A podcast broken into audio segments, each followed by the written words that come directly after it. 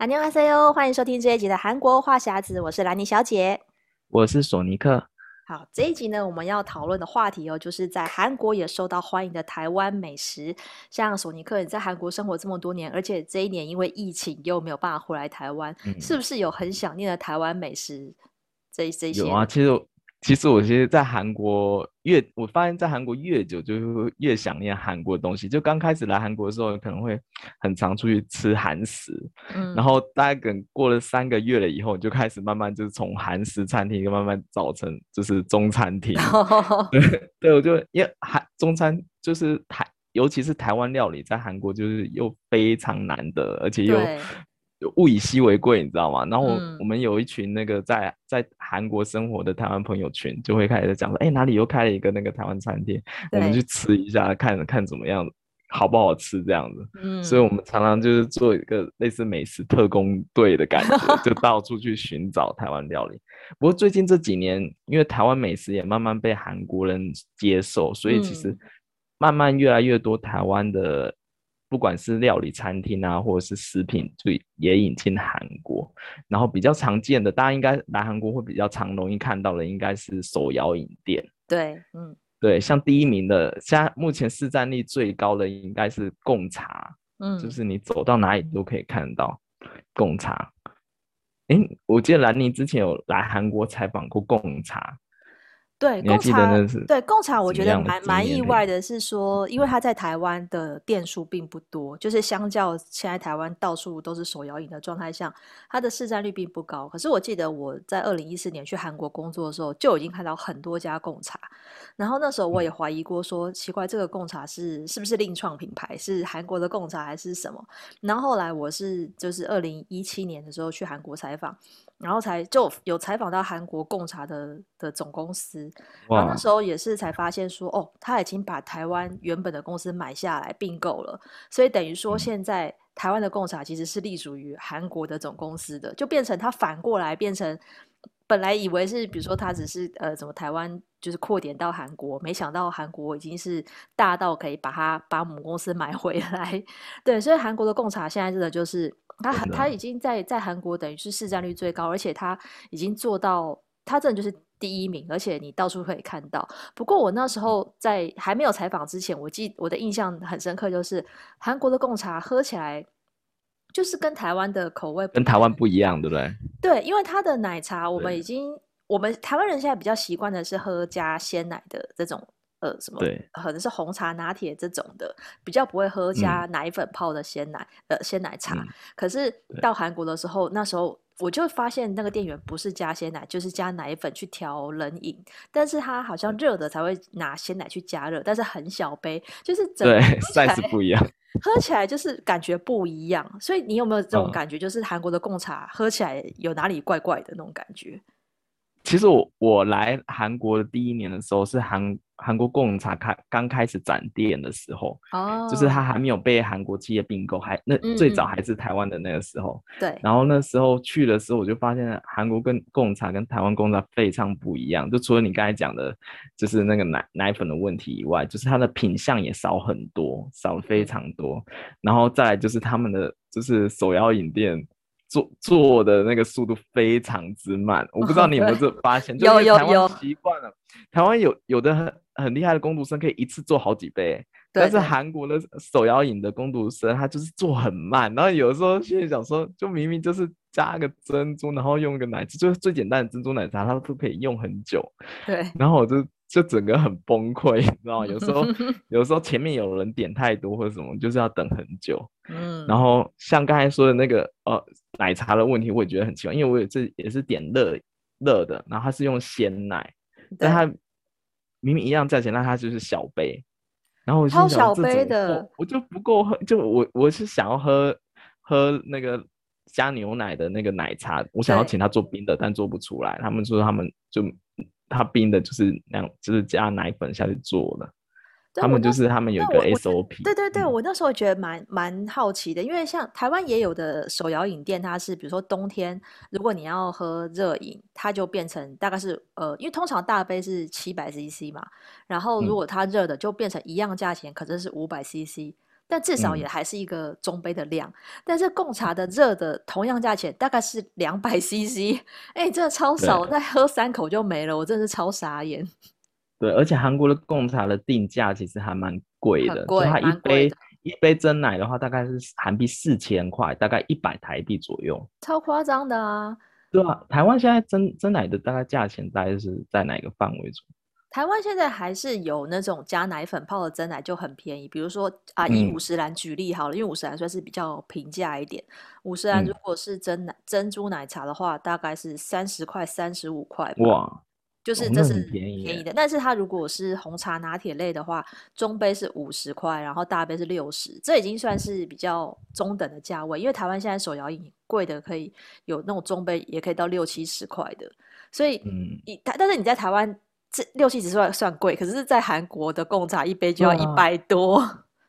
对啊，一百还还是用奶粉给你泡，就是刚开始的时候就有点生气，你知道吗？但是后来没得选择，然后就后来就慢慢习惯，你知道吗？然后，而且，但我，我说到贡茶，我就有点很想要吐槽一下韩国贡茶，就是他们新品真的是很没有创意。怎么？就是台湾台湾的话，像台湾每一间不同奶茶店，不是都会有特。特别主打的东西，而且他们很多不同的什么食材会加进去嘛，对，然后很多变化。但韩国的每一季的新品就是它的珍珠口味换了一下，就季可能上一季是推那个芒果口味的黄色珍珠，那、哦、这一季我就推水蜜桃口味粉红色珍珠，哦、然后加加一点那个果酱，然后有的再加个冰沙，就是你每一次你都可以猜得出来它下一季会出什么产品，就是没有没有特别的东西，而且韩国。我之前本来想要找仙草奶茶，oh. 因为我以前很喜欢是仙草奶冻。对，但是韩国没有仙草的东西。然后韩国人好像不太吃仙草布丁这一类的，对不对？对，然后布丁奶茶也没有卖，就是 你去去，因为我台湾人就很习惯，你知道就是我以前、啊、台湾还可以加一颗统一布丁进去。对，然后都没有，然后所以我那时候去贡茶，我也很傻眼，但是。就是后来，后来还好，就后来慢慢有一些其他的牌子，像 Coco 后来进来以后，它就有有那个布丁奶茶，但它的布丁，嗯，对，但它布丁奶茶是他们自己做的布丁，就不是同一布丁，我就觉得有点可惜。哦，对啦，对，嗯、但其他，但至少就有比没有好，就是慢慢开始有一些新的品牌。对啊，然后连那些就是台湾后来比较窜红的那种黑糖珍珠也进去韩国了。对，像。呃，比较常看到的是老虎堂跟珍珠丹，嗯，还有鹿角巷这三个。鹿角巷前阵子有那个赞助韩剧的那个 PPL，就是李敏镐演的那部，哦、李敏镐演的那一部《The King》，那应该就是很红。就是他们常常会在在对很红，而且那鹿角巷其实，在很多韩国的百货公司的美食街都都有店。嗯，对，而且我自己喝起来，其实这三间我比较喜欢的是鹿角巷。嗯。然后，觉得喝起来味道会有差别，就对。对，有差别。然后虽然，而且还就前阵子也是在封这个黑糖珍奶的那个封号，所以很多饮料店都有出。然后那时候贡茶也有出一个一样的商品，但贡茶就很没诚意的，他就是用那个黑糖黑糖的糖浆黑糖糖浆。对啊，因为它不就是要标榜，比如说是那种手炒黑糖啊，然后喝起来就是味道比较不一样。你用糖浆就觉得比较没诚意。嗯比较假，但后来后来发现他们其实就是这几间店都很少是现炒的，台湾是都是现炒的，对不对？台湾蛮多，可是有像珍珠丹在台湾它没有摆出来，但是它可能是在内场炒好，这我就不知道。嗯、但像老虎堂，它之前哦，还有什么幸福堂，它会它就直接摆、啊、幸福堂在韩国也有，对，摆在门口给你看。它就是现场在那边一个大锅，然后里面有黑糖现捞，那个看起来就比较真。因为我看，因为我有看我美国的朋友他在那边买幸福糖也是这样，就是会吊一个红灯笼嘛，嗯、就很有台湾味。嗯，韩国韩国最近有进幸福糖，然后幸福糖韩、嗯、国的幸福糖也是他会现现炒黑糖给你看，嗯，然后就直接吃。我觉得韩国的幸福糖也是还蛮实在的，嗯、我一个人还蛮推的。对啊，然后，然后现在还有什么？嗯、连一方万波这些也都进去，其实真的蛮多的。这些大家都可能都知道，这些在海外有有比较有生意，所以都前进海外了。对，但比较可惜的是，我觉得因为每一次只要一开店我就会去嘛，但我去了以后看发现他那些菜单都是跟台湾有点不太一样，就是精简版，哦、就是它少了很多品项。对，然后我今天本来想说啊，我本来想这次要去那边吃什么哪个哪个商品，然后去那边就没有。嗯、因为像甄煮丹那时候刚要进韩国的时候，我就看它里面的那个 menu 有仙草，哦、我就特地要去点，就后来发现他他又拿掉了。哎，他可能觉得但韩国人不吃的话就没有人买吧，我猜。对，我觉得应该是他们可能考虑到后面后面可能销不出去的问题吧。然后，所以他就把它拿掉，我就觉得很可惜。然后还有几个是是有几个品牌，它是打着台湾，但是我在台湾没有。台湾没有。对，像有一个也是最近很窜红的，叫八公茶。八公茶它是号称是发基于就是高雄高雄的一间奶茶店，叫八公茶。但我在台湾，我在 Google 打高雄八公茶，我还真的没找到这间。结果是骗人的吗？但是他在在韩国是打的是很便宜的，就是他他他一杯才卖两千韩币吧，哦，然后是七百 CC，对，相较之下是便宜的，然后所以它扩张很快，现在很多地方都看得到八公茶，嗯，就它的速度是算算快的，嗯、然后还有一间是那个十九茶，十九、嗯、茶是在江南在那边先红的，然后它一开始也是推出它它是百分之百的韩国韩国品牌。但它一开始出来的时候是主打它是台式的奶茶，嗯、但它的台式奶茶比较特别，是它上面会加一些燕麦啊、谷物的那种。嗯，就是我我第一次可以想说，哎、欸，这个台湾有流行过吗？然后后来就是它它因为那个那那款产品在在韩国火了，因为呢一开始人家不知道韩国人不知道可以在那个奶茶上面可以加一些燕麦，啊、然后加加什么谷物啊，或者是、嗯。麦片这样子，但它就是加了以后，然后搭在奶茶还很好吃，就火了。只有那那个牌子，它现在也变成是一个连锁品牌，然后也是很多地方也可以看得到。所以奶、啊、奶茶，我觉得应该是以前，就是比如说像那个华阳爷爷啊什么，就是一些旅游节目来台湾之后带动一些这种这种风潮，然后加上以前还可以自由旅行的时候，其实很多韩国人来台湾喝了。他们也已经知道，就是他们可能有喝过真的好喝的奶茶是什么样子，所以现在如果在台在韩国也看到台湾品牌，他们就会想去买，就不是只有台湾人在买了吧？我想，嗯，还有一个是比较代表性的，就是豪大大鸡排，嗯，就是炸鸡排，它是在在江南站那边，然后是真的是士林的那个豪大大鸡排过来的，所以就觉得这。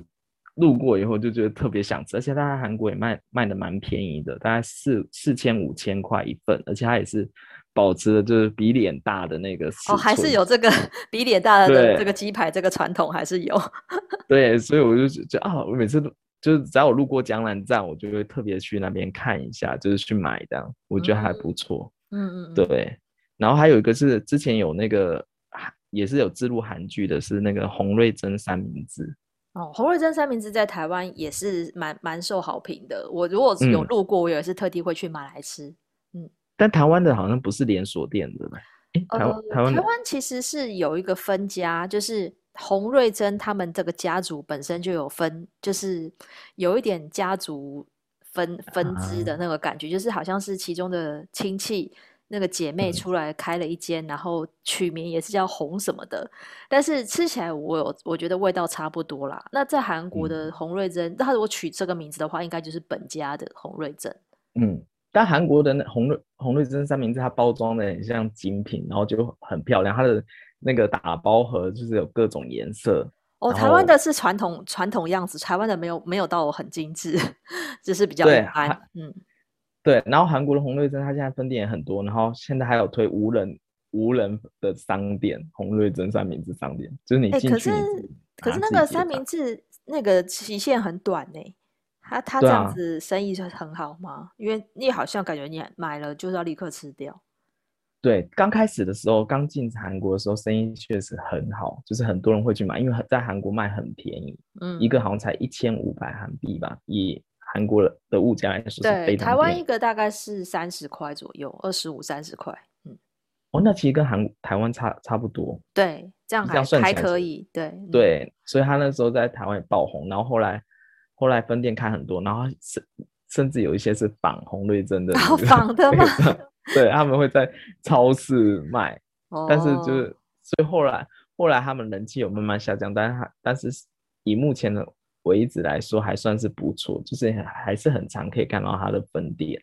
那还蛮厉害的，因为其实它老实说，它的口味是比较古早味，然后里面的料其实不算很丰富啦，嗯、就是像它招牌就是一片火腿，然后一片蛋，然后气质，就是很简单。那我们想要韩国人竟然会对这种简单的三明治感到兴趣。对啊，然后不止三明治，就是我还有一次是在那个百货公司的地下街吃到车轮饼，就是台湾小的时候车轮饼真的是很真的是，那那韩国的车轮饼要卖多少钱？韩国的车轮饼一个卖两千韩币，哇，这样就是台币六十。它车它车轮饼不像台湾一样，就台湾我印象中台湾车轮饼里面都是很厚很扎实的馅料，嗯、但是台韩国的车轮饼以后，就你扒开以后就觉得啊，就是卸掉台这一点点，然后就觉得有点失望。对。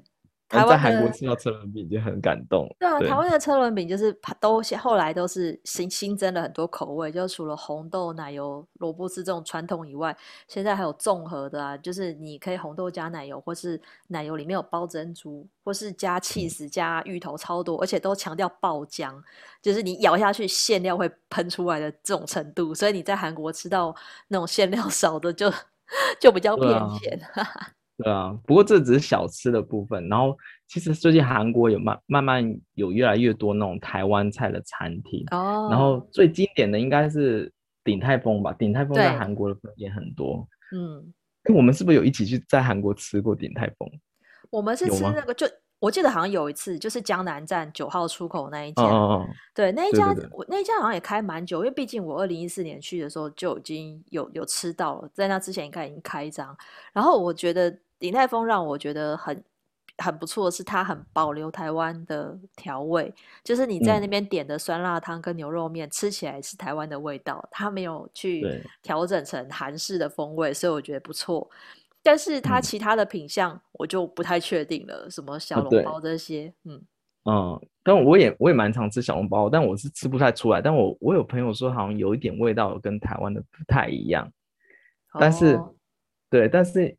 我吃起来是觉得还 OK，不过后来后期的鼎泰丰它的那个菜单有改了，它可能为了迎合韩国人的口味，所以它的主打菜单是那个、嗯、那个炸酱面，炸酱面，还有还有还有推出炒炒马面之类，就又慢慢 偏向。它竟然有炒马面，对，还是比较韩式。但是我自己去的话，我还是会点什么牛肉面啊，或者是炒饭啊，还是什么小笼包，哦、而且我不知道台，因为。我我其实没有去过台湾的鼎泰丰哦，但是韩国鼎泰丰我是有办会员卡的，哦、我不知道台湾有没有会员卡这个东西。台湾我是没有听说，我是蛮常去台湾鼎泰丰，但是我是真的吗？会员卡这件事情。啊、那你现在是来韩国，你要办韩国的鼎泰丰会员卡，因为它可以打九折哦，真的吗？品相的，然后它还有会员会员日的话是那个小笼包半价哦，那很好哎、欸。对，我就是因为没有。对，我就因为冲着这个，所以我就有一阵子就疯狂的找朋友去吃 吃那个鼎泰丰，我就觉得还蛮有趣的。对，鼎泰丰的话，我可以我可以认证，它台湾在台湾吃跟在韩国吃，至少味道还是很台湾。可是，在韩国的台湾夜市，号称台湾夜市的店，哦、吃起来却没有台，就就有点有点有点。挂羊头卖狗肉的感觉，因为台湾夜市，对、哦、我那时候是吃，就是他在宏大开的嘛。啊，我是因为有一个朋友在那边打工，所以我去捧场。嗯、我那一次点了空心菜，炒空心菜跟盐酥鸡，哦、这够台湾了吧？结果都不是很好吃。啊，对，是大失所望。就对我可能期望太高了，因为它叫台湾夜市，然后我又看过有那个节目去拍，嗯、所以它其实那时候人气还蛮旺，生意也蛮好。可是我一吃就觉得说，嗯、这不是我要的台湾味啊！我觉得吃起来，因为盐酥鸡我已经有一个预期了，就是盐酥鸡就是盐酥鸡的味道，嗯、结果吃起来就像是一般的炸鸡块调味而已。真的，而因为我记得它全盛时期的时候，在宏大好像有三四间店面。嗯但是，因为其实我有我有我有那认识的台湾人在里面打过工哦，也有，就是他那时候就跟我偷爆 爆料，讲说叫我不要去吃，他自己觉得不好吃。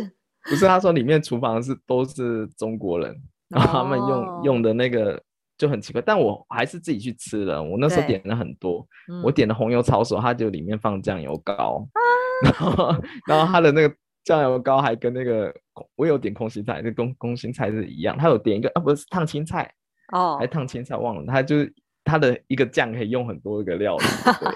对 然后那时候就，我就也是吃了一次以后，我就没有再去吃，就很可惜。对，好险他现在已经不在了。哦，你看吧，我觉得这个对口味就没有 OK，对，那就是不行。嗯。然后以前还有一间跟那个台湾市场齐名，叫那个 Little Taiwan。哦，小台湾，这个我们吃过，还那时候还去，那就在梨大嘛，我们去买他的那个炸鸡排。对，然后他也有开在宏大。嗯。然后我觉得他他比较可惜的是。他到他一开始的时候品质还不错，然后但他后来好像换老板还是什么，我也不太清楚，就是他的味道变了。哦。然后我有次去那边点了一个那台湾蒸奶，嗯、就他拿出来了以后，我感觉他是用三点一克泡的，哈就那味味道是跟三点三点一刻的味道一模一样。对。我，不过说三点一刻，以前之前在江南站也有三点一刻的那个旗舰店。哦。对对对，那时候我我那时候还蛮轰动的，就我那时候还有去去买，然后台湾台湾反而没有三点一克的的店呢。啊，真的吗？它全盛直营在江南有两间分，哎，在海对有两间分店，嗯、对，然后他还兼卖那个葱抓饼。现做葱抓饼，这个对哦，然后我还特地去买，就是还还不错吃这样子。然后、嗯、后来后来也是撑不久，可能江南那边地段比较店租比较贵吧。哦，对，所以我感觉台湾的餐厅都是刚开幕的时候就很很火，人气很旺，但是到中后段就有点后继无力。我觉得如果那个口味没有办法维持，或是或是就是或是就是台。就也没有办法欺骗韩国人吧，就是你台湾人一吃吃的味道觉得不对，嗯、但韩国人吃也觉得不对，那你就很难开下去。对，但反反而在韩国是香港餐厅比较受欢迎，哦、而且比较长久，嗯、所以我有的时候如果台湾菜真的找不到的时候，我就会。去找香港餐厅，因为香港餐厅在韩国其实还蛮受欢迎，而且很多分店。像大家比较常听到的点点心跟跟那个天好运，其实在韩国已经有很多间分店。哦，嗯，对，这个对，而且他们现在在台湾也蛮多家的，嗯，现在也很红嘛。我记得我有次回台湾的时候，我去去那个台北车站里的天好运，还要在外面那个排那个排排队等候。有，他生意是蛮好的，这样子。嗯，对。现在台湾还还需要排的，嗯，还是不错的。现在对，因为韩韩国后来已经有几家店还是生意蛮好的，嗯嗯，因为韩国韩国现在也是属于才刚开几间店的时候，他们也是要抽号码牌，要等很久。刚开天好运的时候还要等一个小时。哦，是哦，就疫情期间，疫情期间哦，疫情期间排一小时，真假的？对，真的啊，所以我那时候。我们有时候要排一个小时，我就不等了。然后后来是最近最近比较好一点，然后去，而且它韩国的香港餐厅的菜会比较多一点，就不像台湾的餐厅就只有几进几个菜。那、哦、香港餐厅在韩国的话，他们会进的菜比较多，什么胡萝那萝卜糕啊、蛋挞啊、什么馄饨面啊这些什么都会有。嗯，然后我就觉得还不错。对、啊，所以所以如果在在韩国长期生活的人，也可以去找找香港餐厅。对啊，不过我有看到朋友，就是说现在连他在在韩国也有看到开那种像美而美那种台式早餐店卖蛋饼的，这我就有点好奇，就是因为蛋饼真的就是很好像真的只有台湾人在吃这个当早餐，就不知道有在韩国韩国人有没有办法接受在嗯吃蛋饼当早餐这件事情，他可能是卖一整天的啦，对啊。嗯，不过说到这，我今天才刚去完那个大林。嗯，就是大林这，如果你来的话，一般一般人对大林印象可能是黑黑帮会很乱那个地方，或是比较多大陆人的。嗯，对。但我去了以后，我就发现大林真是中中华美食天堂。哦，就那边那像豆浆油条那边都都会有，然后还有蛋饼也会有，蛋饼也有，嗯、然后还有臭豆腐。哦，就是对，那边还有卖臭豆腐。然后像我今天去还看到一间那个台湾香肠的店。然后我本来要进去买台湾香肠，结果后来发现就进去的时候他说卖完了，就没有货。然后我就、oh. 我就我就我就买了什么台湾炸鸡排之类的。然后以前在大连那边还有卖那个阿中面线，嗯，mm. 对，而且我去吃过那个面线是跟台湾是味道是一模一样的。哦，oh, 真的吗？那蛮厉害的。真的真的，oh. 对。然后它其实就是路就是那大连是。我觉得是中华美食的宝库，我觉得那边你会发现很多就是熟悉的东西，但是还是没有像台湾那么全呢、啊。哦，而且它味道会比较偏向大陆那里。对，我觉得多少可能因为制作的人的关系，除非他坚持全部都是台湾人做的，那味道可能就比较是台湾的味道，对啊。可是如果是我觉得，因为我觉得小吃这些东西还蛮靠调味的，因为台湾小吃的特色就是，比如说加，嗯、比如说面线可能要加香菜、加蒜泥，嗯，然后吃起来就是像台湾的味道。可是他如果改加了韩式的调味料，嗯，你可能就会立刻觉得不是台湾小吃。真的，然后韩国现在有很多那种牛肉面，然后还是打台湾牛肉，哦、因为台湾牛牛肉面其实在韩国还蛮有名的，对，已经是一个 icon，嗯，很多餐厅都会打台湾牛肉面，然后有一间叫做面华堂，它也是打台湾牛肉面，嗯，但是我去吃了以后，就是虽然不是台湾口味，对，但是不会失望，它的它的汤头还蛮好吃，它汤头是用中药熬的。哦哦，那 OK 啦。如果如果它的汤头好喝的话，对，好吃的话还可以。对，还是就我就就容忍他用台湾的名字，就觉得觉得还 OK。就是虽然没有那么到地，嗯，但是还不错。这就有点像我在台湾，如果吃韩式料理，然后我一吃就觉得不到地啊，嗯。但是如果它不难吃，我就还可以接受。因为太多这种，就是就像你在台你在韩国吃到台湾觉得不到地，我在台湾吃到韩国觉得不到地，但它只要味道是 OK，我都还可以接受。对啊，嗯，我就觉得它应该是为了当地口味，所以有点微调吧，就当地人的口味再微调过，所以会有点变味。因为就像我觉得，嗯、我觉得可能他们都不见得是台湾人开的，也有可能就是韩国人开的，嗯、所以味道本来本来就没有那么到地，也有可能。然后像台湾这些韩式料理，嗯，以前我都以为是一些韩国华侨或者是韩国人开的，但其实很多人就是台湾人开的，就就就就他加泡 菜，他只是去学一下吗？没有，我觉得没有学哦，他可能只加了泡菜，他就觉得是韩式料理。啊，就是觉得他应该是有什么误会。对，台湾的泡菜，台湾的韩式泡菜跟韩国的泡菜又不哦不一样。对，我觉得那个，所以说这些东西，我觉得都，我觉得就是要有在地的风味。就是你你这些，就连泡菜这么小的东西，就是也有有口味差别。那你说在韩国吃到台湾小吃，比如说盐酥鸡好了，我那时候觉得吃到不是盐酥，就是因为台湾盐酥鸡有一个盐酥鸡粉的那个粉的味道。嗯因为其实其实那一家台湾有一个什么第一家盐酥鸡，它就有卖粉啊。我想说你买、啊、你买你买那个粉回去加在任何东西，吃起来就是 会像台湾盐酥鸡。你在家里用气炸锅炸撒上粉也会像，但是可见他们就不是用盐酥鸡粉，他们可能是用一般胡椒粉。对，我觉得或者是自己加一些辣粉，所以吃起来就不能叫做台湾盐酥鸡。